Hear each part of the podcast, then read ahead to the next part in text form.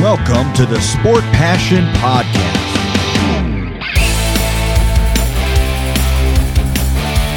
And here is your host, Lars Marendorf.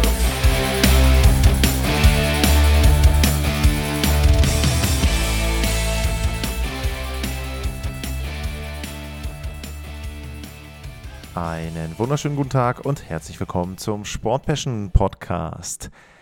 In der heutigen Ausgabe gibt es die Vorschau auf die Tampa Bay Lightning, auf das, was sich vor der Saison 23-24 verändert hat, auf das, was ich erwarte und natürlich zu Beginn immer ein kleiner Rückblick darauf, was in der letzten Spielzeit passiert ist. Der Grund, warum Tampa an dieser Stelle steht, ist die Emily Arena mit 19.902 Zuschauern.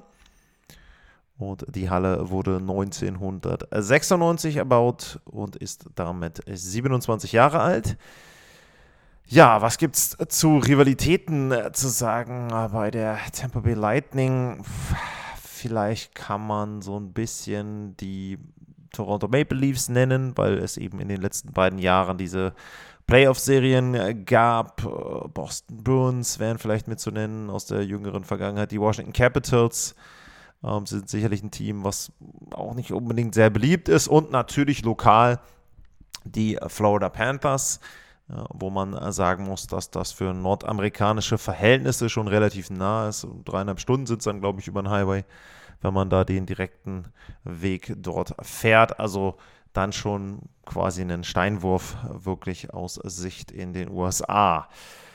Zu den äh, Fans, zur Stimmung lässt sich sagen, dass Tampa Bay natürlich mittlerweile ein etabliertes NHL-Team ist, äh, seit den 90ern in der Liga und eben dann auch jetzt schon drei Stanley Cups gewonnen insgesamt in der Franchise-Historie 2004, 2020 und 2021. Äh, also drei Titel eben insgesamt dann für die Franchise.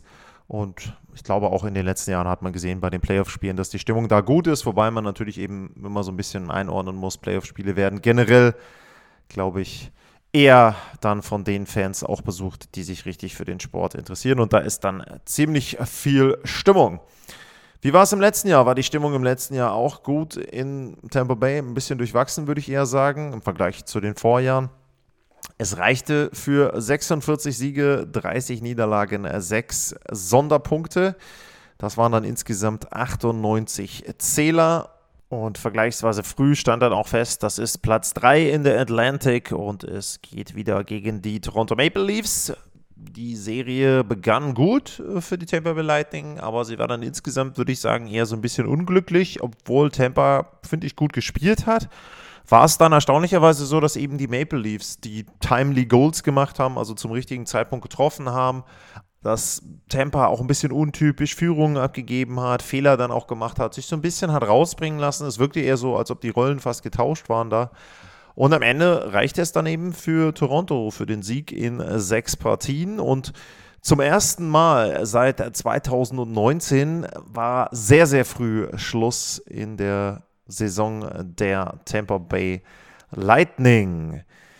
Tja, darauf haben sie natürlich reagiert. Teilweise mussten sie reagieren, auch aufgrund des Salary Caps. Und es gab schon einige Abgänge. Oh, ich gehe mal die Spieler durch.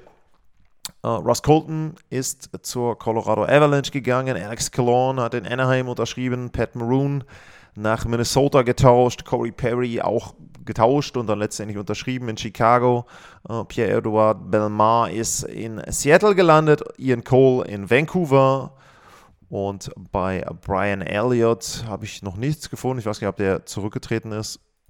Egal, auf jeden Fall waren das schon einige Veränderungen bei der Tampa Bay Lightning. Und es gab ein paar Zugänge. Conor Shiri ist aus Washington äh, gekommen, äh, Logan Brown aus St. Louis, äh, Josh Archibald aus Pittsburgh, Luke Lane Denning aus Dallas, Calvin DeHaan aus Carolina und Jonas Johansson aus Colorado.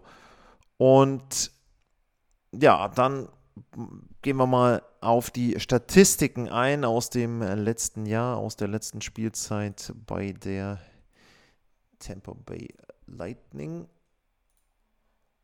Und bei den Statistiken ist es so gewesen, sie waren, dann muss man auch ehrlicherweise zugeben, in einigen Bereichen eben dann nicht mehr ganz vorne mit dabei. Tore Platz 8, gegen Tore Platz 14, macht als Kombi im Torverhältnis Platz 11. Das ist natürlich noch okay, eben unter der Spitze und ein Playoff-Team, nicht mehr und nicht weniger. Corsi-Wert war Platz 13. Um, ähm, wenn ich schaue, Expected Goals vor Platz 13. Die Torchancen, da waren sie spitze mit dabei, Platz 4. Also sie haben aus dem, was sie denn an Spielkontrolle dort hatten, dann auch relativ viel gemacht, sich Torchancen erarbeitet. Aber zum Beispiel auch die Fangquote dann wieder auf der Gegenseite in der Abwehr, die war Platz 11. Das ist solide, aber eben kein Topwert. Torquote, äh, die Schussquote Platz 13 äh, und so weiter. Das Powerplay war noch sehr gut mit Platz 3. Dafür war es Penalty Killing auf Platz 15. Also insgesamt spiegeln die Statistiken einfach das wieder, was Tampa war. Ein gutes NHL-Team und eben kein Titelkandidat. Und genau das ist ja dann am Ende auch dabei rausgekommen. Äh, jetzt ist natürlich die Frage, wie können Sie die Abgänge kompensieren? Da sind ja schon einige Spieler mit dabei, die länger im Kader waren, einige Spieler, die sehr erfolgreich auch gespielt haben. Man denke an einen Killorn, man denke an Maroon mit seiner ganzen Präsenz auf dem Eis, in der Kabine. Corey Perry hat jetzt keinen Stanley Cup gewonnen, aber auch Veteran, auch viel dort mit beigetragen. Also das sind schon Lücken, Ross Colton natürlich auch. Und da gilt es jetzt in irgendeiner Form für Tampa Bay das Ganze auch mit aufzufüllen und da auch dann drauf zu reagieren und zu versuchen, in der nächsten Spielzeit wieder nochmal mit den großen Spielern, die sie ja noch haben, also gar keine Frage, dort anzugreifen. Und wenn man da eben dann auch reinschaut äh, in den Kader, ich will einfach mal jetzt die, die Reihen durchgehen, wenn man sich die erste Reihe anschaut. Braden Point, äh, Steven Stamkos, Nikita Kucherov. Ja, Stamkos ist 33, Kucherov mittlerweile auch 30.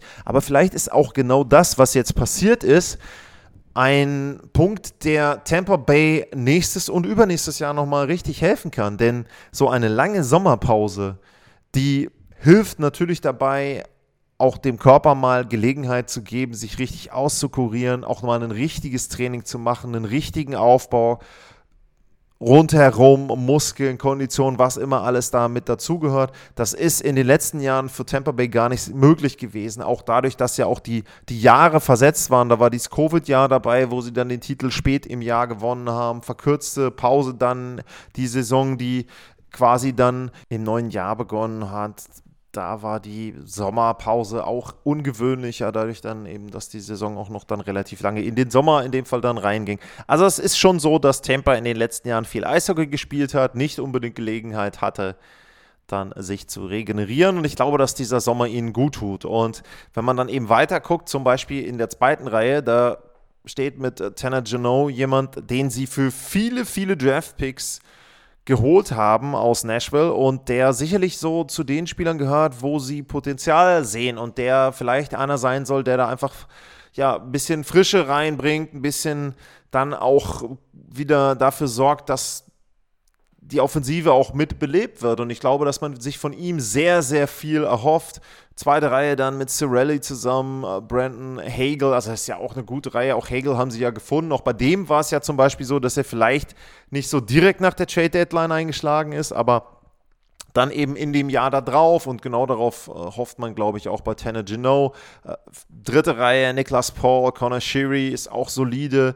Ähm, Eyisemon, Michael Eyisemon auch, auch da, klar, sind jetzt nicht die ganz jungen Spieler, aber eben auch noch 26, Mitte 20. Logan Brown äh, dann hinten mit drin in der vierten Reihe. Luke Landanning, wieder ein Veteran mit 34 und Josh Archibald. Also sie haben da auch finde ich auch wieder typische Reihen zusammengestellt, wo sie dann eben auch Veteranen mit drin haben hinten und äh, einfach dann ja auch da den Stil in der vierten Reihe spielen, den sie, glaube ich, auch dann mögen, Tampa Bay. Und natürlich in der Verteidigung zum Beispiel den Victor Hetman, der wird für mich richtig davon profitieren, dass er einfach mal Ruhe hatte, dass er einfach nicht sich durchgequält hat durch vier Playoff-Runden. Natürlich sagt er dir, klar, also ich hätte lieber den Stanley Cup genommen und mich gequält und dann wäre ich halt verletzt gewesen. Okay, aber wenn sie schon rausfliegen und den Stanley Cup nicht gewinnen, dann ist es wirklich besser, glaube ich, insgesamt dann in der ersten Runde rauszugehen und eben dann lange Zeit zu haben. Er wird profitieren, ist eben auch schon 32, Eric Cernak ähm, dann als äh, sein Partner. Zweite Verteidiger, Verteidigerpaar, äh, Mikhail Sergachev, der hat im letzten Jahr 64 Punkte gemacht. Ist, glaube ich, auch teilweise so ein bisschen untergegangen, weil Tampa ja dann auch irgendwo ein bisschen ja, langweilig geworden ist in dem Sinne. Also ich will nicht sagen, dass sie langweiliges Eishockey spielen oder ein langweiliges Team an sich sind, aber ich glaube, in den Medien ist es dann natürlich immer so, dass man nach der neuesten, der nächsten Story sucht. Und wenn du ein Team hast wie eben Tampa Bay, das in den letzten Jahren dermaßen dominiert hat, ja, dann ist es vielleicht irgendwann auch mal so, dass die Medien eben dann nicht mehr so genau hinschauen. Da sind die 10 Tore und 54 Vorlagen einfach etwas untergegangen, finde ich auch so ein bisschen. Er eben, auch ja erst 25, also muss man ja auch sagen, der kommt ja jetzt vielleicht ins beste Alter noch für einen Verteidiger. Wenn der nochmal eine Schippe drauflegt, äh, Hetman gesund ist, das kann durchaus sein, dass diese beiden Verteidigerpaare dann sehr, sehr viel Spielzeit haben. Und ja, mit äh, Perbix zusammen auch das zweite Verteidigerpaar, denke ich, gut. Ähm, das dritte, Hayden Flurry, äh, Zach Bogosian, eben auch Veteran, erfahren, brauchen wir nicht groß drüber reden. Also es gibt ja kaum jemanden im Kader der Tampa Bay Lightning, der wirklich ein richtiges Greenhorn ist da. Ähm, dann im Tor natürlich André Wasilewski. Auch dem hat die Pause nicht schlecht getan, glaube ich nicht. Äh, letzte Saison war auch eher so ein bisschen durchwachsen für ihn. Braucht er ja auch nicht in der regulären Saison überragend sein. In den Playoffs dann erstaunlicherweise äh, gegen Samsonov, finde ich so ein bisschen dann das Duell auch verloren. Da eben auch, wie gesagt, so ein paar Tore reingelassen, die nicht unbedingt so sein Stil sind, die nicht unbedingt typisch für ihn sind. Aber auch das passiert mal und auch da ist es ja oft auch die mentale Komponente, speziell bei Torhütern, dass man dann wirklich irgendwann sagen muss, der hat so viele Spiele gehabt, so lange konzentriert, so viele Partien, dann auch immer diese Siege nach Niederlagen zu Null in den entscheidenden Partien und so weiter. Irgendwann ist auch mental dann mal der Akku leer. Und ich glaube auch Wasilewski profitiert sehr, sehr davon. Ähm, ja, Jonas Johansson ist ein solider Backup, der wird nichts kaputt machen und äh, das ist, glaube ich, auch dann da seine Aufgabe. Ansonsten äh, natürlich Tampa, auch da brauchen wir uns nicht drüber unterhalten. Eines der am besten geführtesten Team in der National Hockey League. John Cooper, erfahrener geht es wirklich nicht was NHL-Coaching betrifft. Hat alles gesehen, hat Niederlagen erlebt, hat bittere und blamable Niederlagen erlebt. Ich meine, einfach nur noch mal in den Kopf, in, den, äh, in die Erinnerung gerufen. Tampa Bay hat ja nach der überragenden Spielzeit 0 zu 4 gegen Columbus verloren. Und ich meine, ich hatte die Vorschau von den Boston Bruins schon, die waren ja noch besser in der letzten Spielzeit, fliegen dann eben auch aus in der ersten Runde. Und Tampa hat im Jahr danach den Stanley Cup geholt, dann sogar nochmal verteidigt.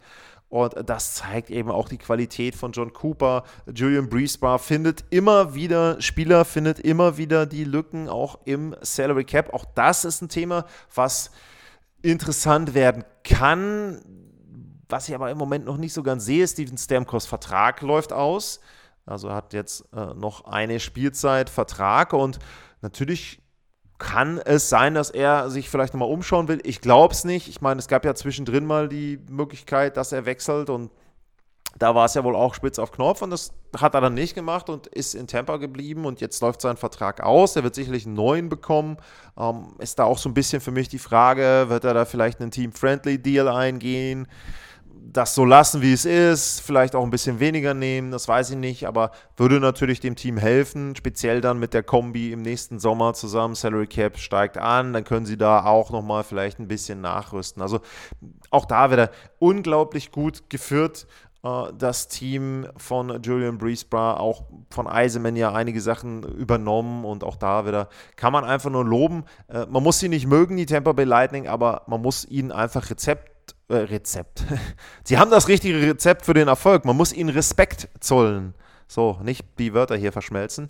Und ja, das äh, mache ich, glaube ich, auch. Und dementsprechend, ja, ich glaube halt, in der nächsten Spielzeit sind sie wieder ein Team, was unbequem ist, was jeden Abend, wenn es auf dem Eis steht, gewinnen kann. Die Frage ist, wie weit geht die Reise und was ist möglich? Und ich glaube, dass wir uns für die reguläre Saison einfach darauf einstellen müssen, dass sie sich irgendwie auf diesen dritten Platz so ein bisschen eingeschossen haben. Ich meine, bis auf die Vorschau von Tampa und Montreal habt ihr jetzt, wenn ihr denn alle Folgen gehört habt, was ich hoffe, schon die anderen Teams von mir präsentiert bekommen. Und ja, meine Reihenfolge ist eben Toronto auf 1, Florida auf 2. Da habe ich ein paar Fragezeichen bei den Spielern, die da ja dann zurückkommen müssen, weil sie Verletzungen hatten. Und Tampa habe ich im Moment auf 3.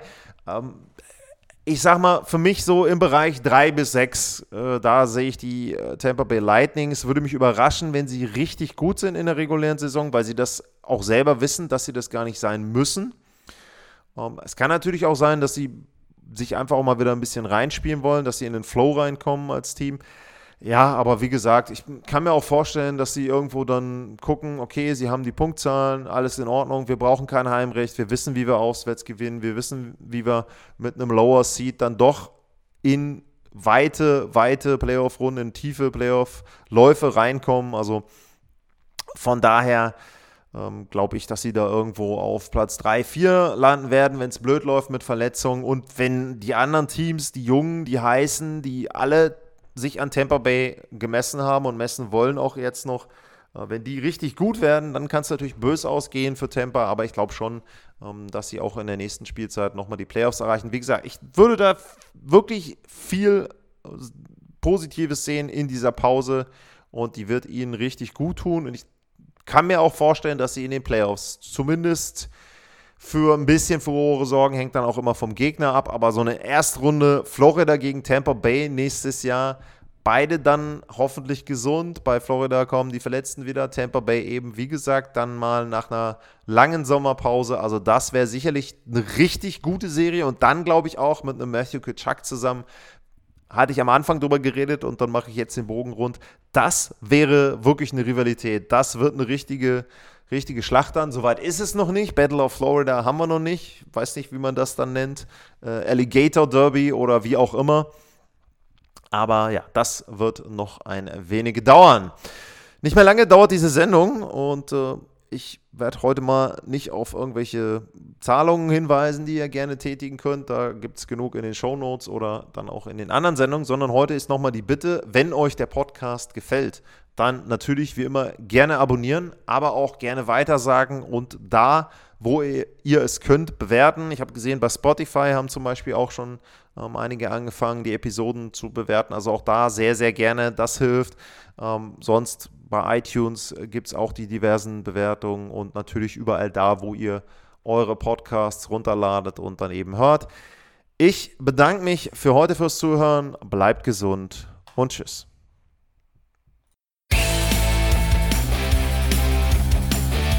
Sportliche Grüße. Das war's, euer Lars.